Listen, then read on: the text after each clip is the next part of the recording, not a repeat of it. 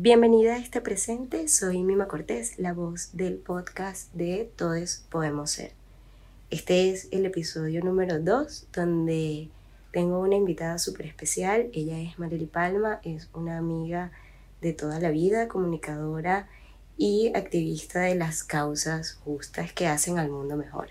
Con ella estoy charlando un poco de lo que es la maternidad y criar desde la perspectiva del feminismo.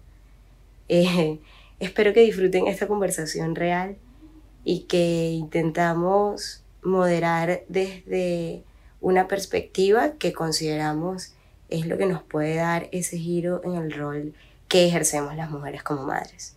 Bienvenida y disfrútalo. Ven, ven, ven para que salude. Venga para que salude la tía. ¿Imaginas tener un espacio libre y seguro donde poder verbalizar y visibilizar todo lo que nos conmueve, nos asusta, nos afecta, nos emociona y nos ocupa? Queremos hablar sin temor y estamos listas para escucharte. Porque todos podemos ser, somos tú, yo, todas y todes. Hoy creo en mi poder y vivo desde él. ¿Y tú?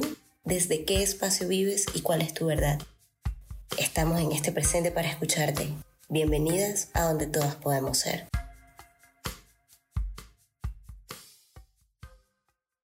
Ahora es gigante que está, madre. Me da como tú sabes, como emoción. Pero verte con él, obligarlo a que me saludara, me da demasiado la razón de hacer este fucking podcast. Pero es que yo por eso le digo, eh, por eso sabía que, venga, salude a la tía Marica, qué horrible. Dígame cuando la tía te llamaba por teléfono. ¿Qué coño le dices tú a tu tía con cinco años? Eh, Hola, exactamente. Bien. Exactamente. Y que no venga que su tía la quiere saludar. De eso quería que habláramos, de criar en feminismo, pues, porque el feminismo es hablar y hablar y leer y leer y aprender y aprender. Entonces, qué mejor forma de ser mamá, ¿no? Sí, hay cosas de las que hay que hablar y es muy difícil. Hay cosas de las que es muy complicado poder hablarlas. Pero una vez que empieza a tocarse este tipo de temas, ruedan cabezas. Sí. Puedo decir que, que desde que yo comencé a pensar de una manera más clara, porque para mí eso significa feminismo, o sea, es, mirar, es empezar a mirar las cosas con mayor claridad, hasta mi mamá cambió. Porque a todo el mundo le llega el coletazo. ¿Me entiendes? Empiezan a pasar cosas en ti que la gente no entiende, pero al paso del tiempo comienzan a admirar. Voy a empezar con esta anécdota, algo que, que, es como muy propio de aquí, de, de la Argentina. Okay. Me preocupa mucho, no, no sucede en todos los hogares, pero sí en varios, que al niño o a las niñas, los padres le hablan muy mal.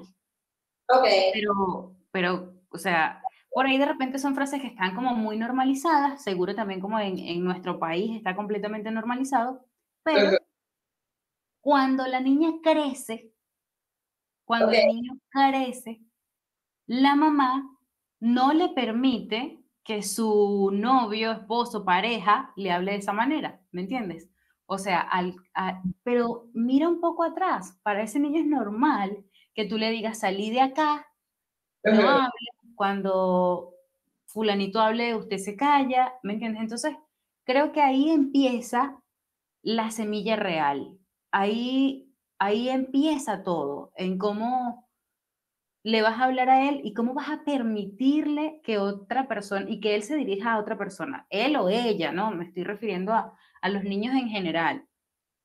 Eh, porque es fundamental. Si toda la vida a ese niño se le enseñó que se le puede gritar, que, que hay una violencia verbal, ¿cómo va a cambiar ese chip más adelante? Sí lo puede hacer, claro que lo puede hacer, no, pero le va a costar.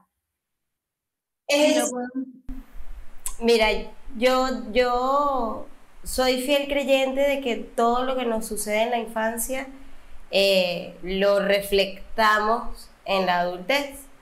Y eso que me cuentas es básicamente mi preocupación principal cuando sé que en algún hogar hay, existe ese tipo de violencia. Eh, porque yo, mi pensamiento es el siguiente, mira, no puedes creer que le estás enseñando a tus hijos a amar cuando en tu hogar lo que ha recibido de ti como madre, como padre, o lo que ha visto han sido golpes, han sido insultos, han sido reproches, han sido humillaciones, porque eso se normaliza como amor. Eso es lo que uno considera normal. Entonces, cuando eres adulto o cuando eres adolescente, cuando comienzas a relacionarte, eh, eso que teníamos guardado, que no nos, ni siquiera sabemos que está en nuestro ADN ya, que está aquí, eh, empieza a aflorar, empieza a salir, porque es desde ese espacio, eso que tenemos adentro, como proyectamos lo que sentimos. Entonces, si yo sé que mi papá le decía a mi mamá que la amaba y, y a mí que me amaba como hija, pero al mismo tiempo nos gritaba y nos humillaba, entonces yo naturalmente voy a creer de adulta que es normal que mi pareja me diga que me ama, pero que también me maltrate. ¿Ves? Entonces, criar el feminismo va a eso, va más allá de pensar que, que van a representar algo.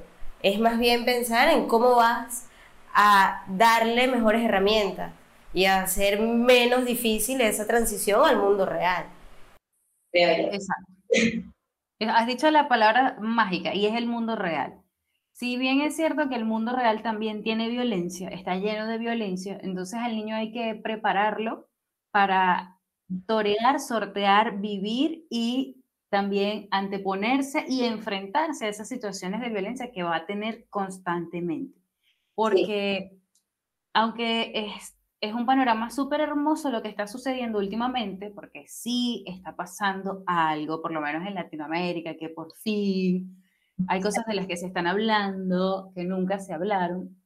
Sí creo que, hay muchas otras que van a continuar pasando por un tiempo largo. Entonces, hay amor, pero también hay que inyectarle fuerza a esos niños, ¿no? Hay que inyectarles un montón de conciencia para que ellos tengan la capacidad de responder a esas situaciones sin caer en ellas.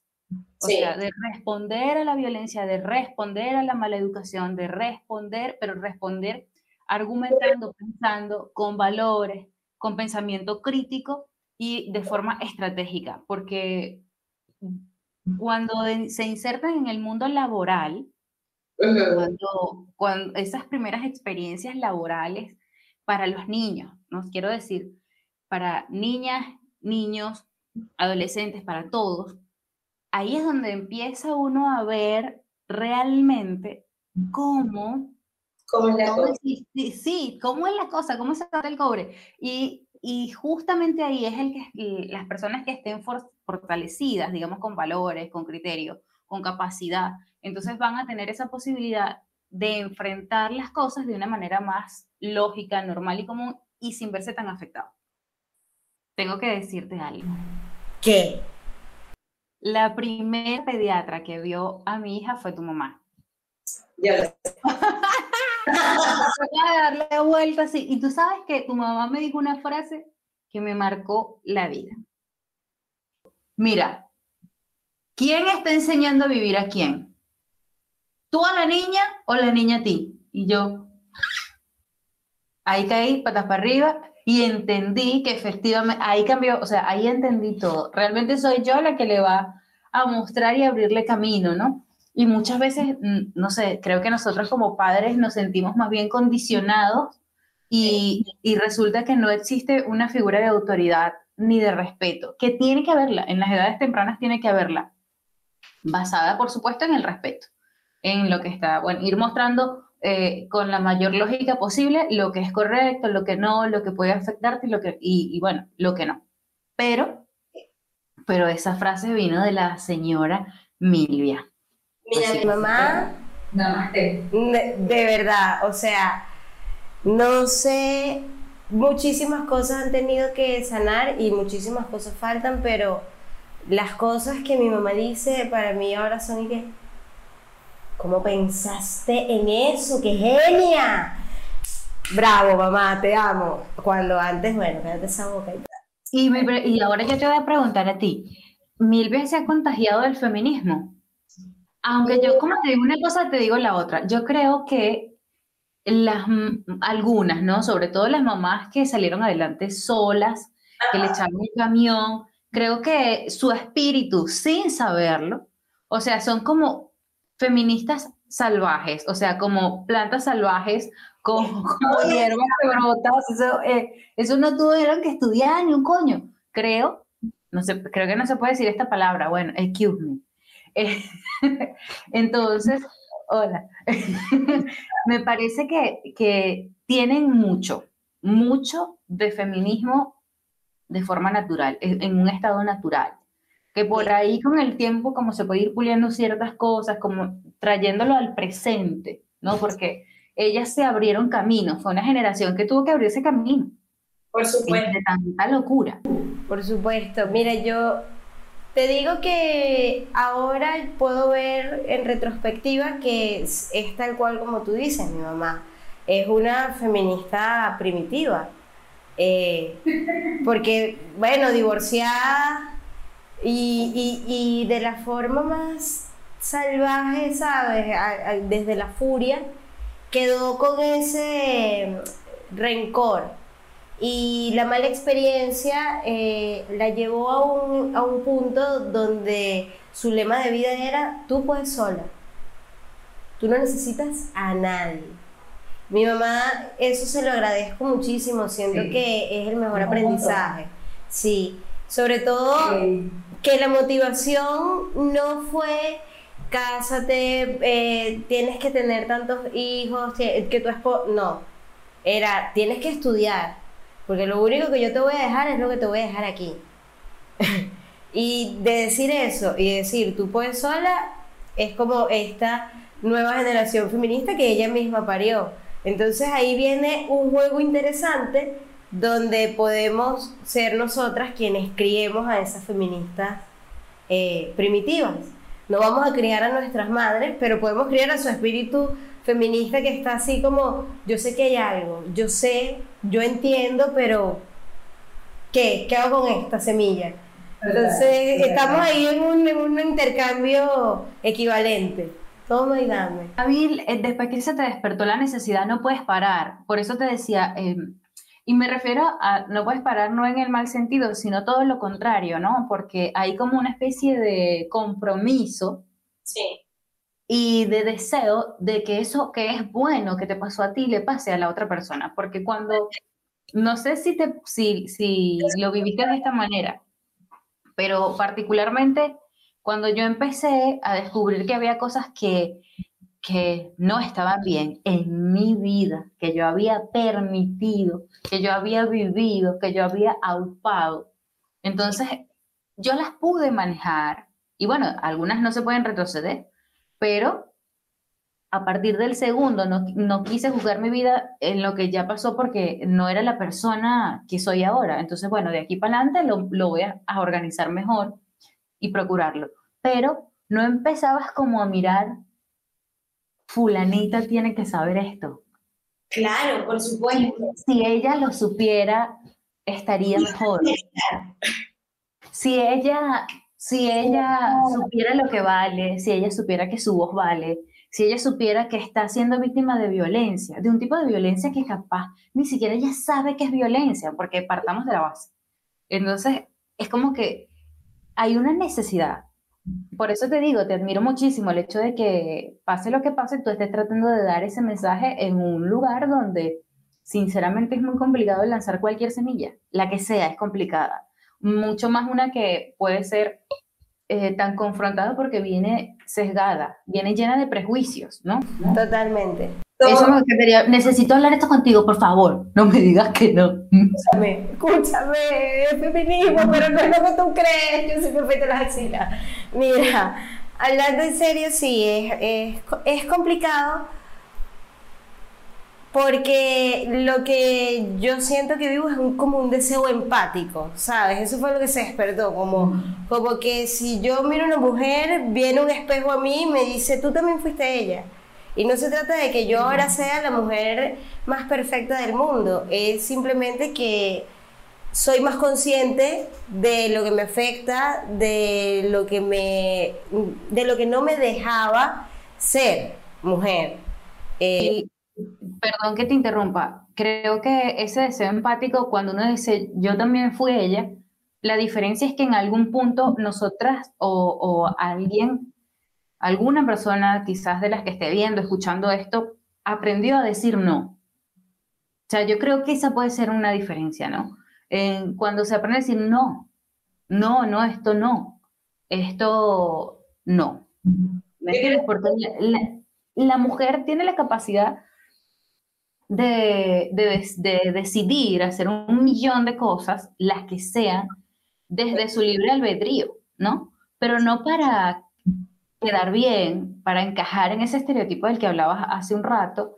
Y sobre todo es como que romper eso de que, hey, ¿por qué yo vine aquí a hacer esto? No, lo que ustedes decidieron, lo que lo decidió quién. No, yo vine aquí a trazar en la medida de lo posible, porque realmente, bueno, como, como hablábamos, ¿no? Somos seres que vivimos en sociedad y somos seres construidos por una realidad desde el, desde el minuto cero hasta nuestro lenguaje nos, lo, nos los enseñan, es algo que no decidimos, no decimos la familia, ni nuestra cultura, ni nuestro lenguaje. Pero después que llegas a este punto eh, al que tú llegaste a partir de tu búsqueda de conocimiento y en el que sigues.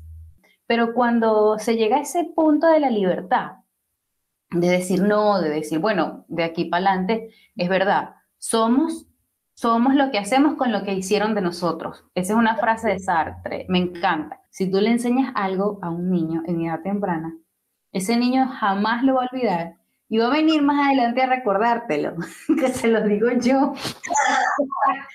Habla la voz de la experiencia. Llega con la Va a venir y te lo va a decir. Y, y se, van, a, van a agarrar lo que tú les diste y lo van a cultivar y cuando te lo devuelven, que tú lo agarras, ay, te vas, o tienes dos opciones, o te explotan la cara, te cambia la vida, o, no sé, te deshace. Te... Entonces, está atento que lo que siembres hoy va a empezar a crecer, no se va a detener. O sea, no vas a dejar de estar en, una zona de confort, porque cuando le enseñas pensamiento crítico, deja de estar en una, zona de confort. O sea, no es que le enseñaste, ay, que el medio ambiente, que la plantica que riega aquí. No. No. O sea, es que tú le enseñaste que esa planta es un ser vivo y que es fundamental para el ecosistema.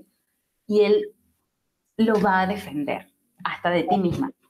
Hay algo de ser, de ser madre, de la crianza, que yo siento personalmente que se olvida un poco y es realmente cómo lo ve la persona que está criando. En el caso de nosotros que somos mujeres, cómo lo ve la madre. ¿Por qué digo esto? Porque creo que la maternidad se ha romantizado y que realmente nos da miedo admitir que ser mamá es difícil, que criar, que tener esa responsabilidad de llevar a otra persona, de caminar al lado de esa persona y cultivar a esa persona y no dejar que esa persona, desde lo básico que es que no se te muera de hambre, que hasta lo más complejo que es eh, ayudarlos a, ser seres evolucionados, eh, nadie dice lo que la madre enfrenta y considero que es importante hablar de eso cuando queremos hablar de criar en feminismo, porque también hay que tomar en cuenta cómo lo estás viviendo como mujer. Y, porque ese es el punto de partida. ¿Cómo lo ves tú? Porque desde allí vas a criar. ¿Qué piensas? ¿Te gusta? ¿No te gusta? ¿Con quién lo hablas? ¿A quién, ¿A quién le dicen las cosas difíciles de ser mamá? Por ejemplo. ¿Sabes? A nadie. Y, por eso te es que es genial que me haces esta pregunta, porque creo que lo he hablado, o sea, muy pocas veces con, porque sí me sucedió algo. Yo fui mamá joven en mi generación y no había mamá, más mamás a mi alrededor. Mis amigas están siendo mamás ahora. Ahora. Entonces, o, de hace un par de años para acá, ¿no? Pero cuando a mí me tocó, digamos, como ese, ese boom, yo no tenía, digamos, como con quién hablar tan francamente de algunas cosas. Y las que eran madres están en otra generación mucho más avanzada, donde realmente hay otros temas que, que no se tocan. Entonces, recién ahora, cuando las cuando mis amigas empiezan a ser madres en, en esta franja etaria, entonces, ahora, entonces podemos hablarlo. Podemos hablarlo como que un poquito más abierto y esto, pero en aquel momento realmente no tenía con quién desahogarme porque sentía que iba a ser señalada. ¿Ves? Y aquí necesito que, que, que se hable esto porque hay que expresarse. Sí. O sea, realmente hay que expresarlo. Yo sentía que no le podía decir a alguien que realmente estaba muy agotada para despertarme en la madrugada, que tuve un terrible día o que yo también quería sentarme a leer dos minutos. O sea, porque para mí era, era como que ese momento mágico, poder leer un capítulo de algo. Sí. Era, era una cosa increíble, porque eh, para ser madre hay que querer serlo, ¿no? Y yo creo que ese sentimiento se despierta en algún punto. No, no puede ser, no te voy a decir que es, algunas lo sienten antes de concebir, otras después de concebir, otras nunca lo sienten, pero eso es lo que marca la diferencia. O sea, ¿me entiendes? Eso realmente es lo que marca la diferencia y es por eso que eh, las feministas están a favor de que sea la mujer la que decida plenamente sobre su cuerpo. Entonces, ¿qué es lo que pasa?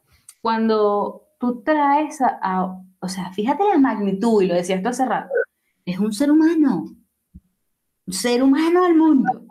Otra persona que es así, ok, bueno, son como así, pero está vivo. O sea, yo tengo esta planta y si esa planta se me muere, yo me deprimo, ¿me entiendes? No se me va a morir la planta. Entonces es la importancia de, de algo que tiene vida propia y que tú vas a influenciar directamente.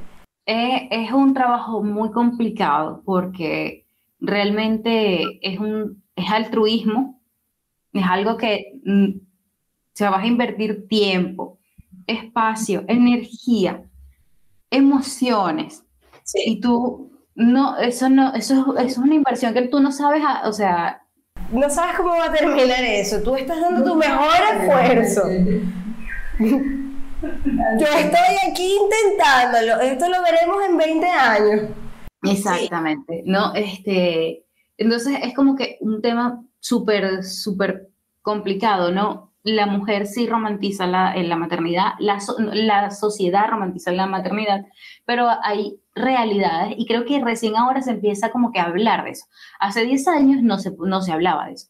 Hace 10 años, bueno, era la mamá Herbert, eh, no sé, eh, todo una belleza. No, ahora con el, también con el mismo tema de las familias construidas, donde el rol está, está dividido, ¿no? Los padres también son madres, las madres son padres donde todos criamos. Entonces, bueno, pasan cosas, se están viendo un poco de cosas diferentes. Pero la maternidad no es perfecta. Yo creo que para, para definir la crianza hay que hacer dos cosas. La primera es eh, querer hacerlo de verdad. Y, y por supuesto la, la otra sería tener tiempo. No es necesario tener dinero. Creo que si muchas personas sin darse cuenta eh, están criando en feminismo, porque cuando compartes las labores, cuando ya no es papá ayuda a mamá, sino que los dos hacen por igual, porque es su responsabilidad, eh, estás generando un nuevo pensamiento, porque lo que estás viendo va fuera de la norma, fuera de lo común, fuera de lo que es para la mayoría. Y yo siento que es súper importante llevar ese mensaje, el mensaje donde para creer el feminismo no necesitas un manual, no necesitas tampoco ser una feminista eh, radical que represente a mil colectivos, no. Necesitas saber que criar el feminismo es criar en el diálogo, eh, criar dando oportunidades y sobre todo no cerrando puertas por eh, prejuicios viejos y pasados de moda, ¿no? solo quería decirte eso.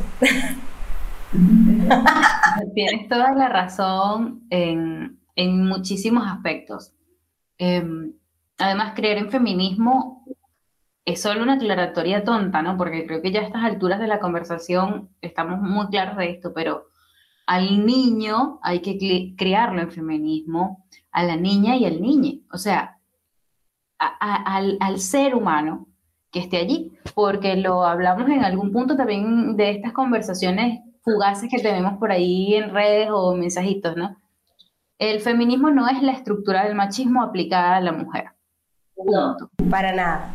No es, no es, un, no es un, un verdugo contra otro verdugo, no es su alter ego, no, no viene por ahí. No.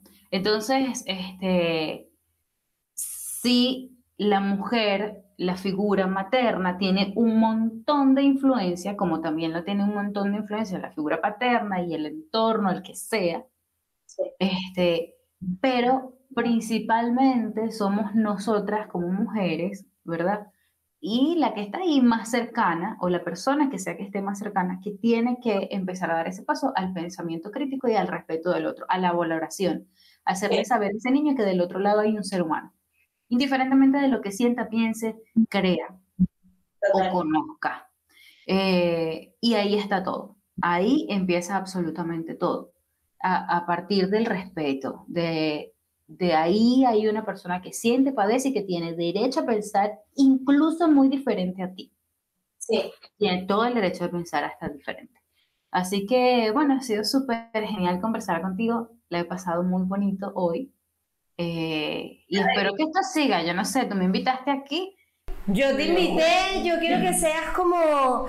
Ay, no, Claro, tienes que volver, tienes que volver, porque tenemos que hablar de muchas cosas. Si has llegado hasta acá, lo agradezco, espero hayas disfrutado de esta conversación y sobre todo que en ti se haya sembrado esa duda, esa pregunta, ese cuestionamiento que te va a llevar a buscar tu verdadera percepción acerca de lo que es criar y maternar. Eh, te invito a seguirnos por nuestras redes sociales, arroba todes podemos ser en Spotify, YouTube Instagram y Facebook. No olvides suscribirte a nuestro canal y compartir este video con quien creas que merece saber todo esto que aquí se. Un abrazo desde mi presente y nos vemos en una semana.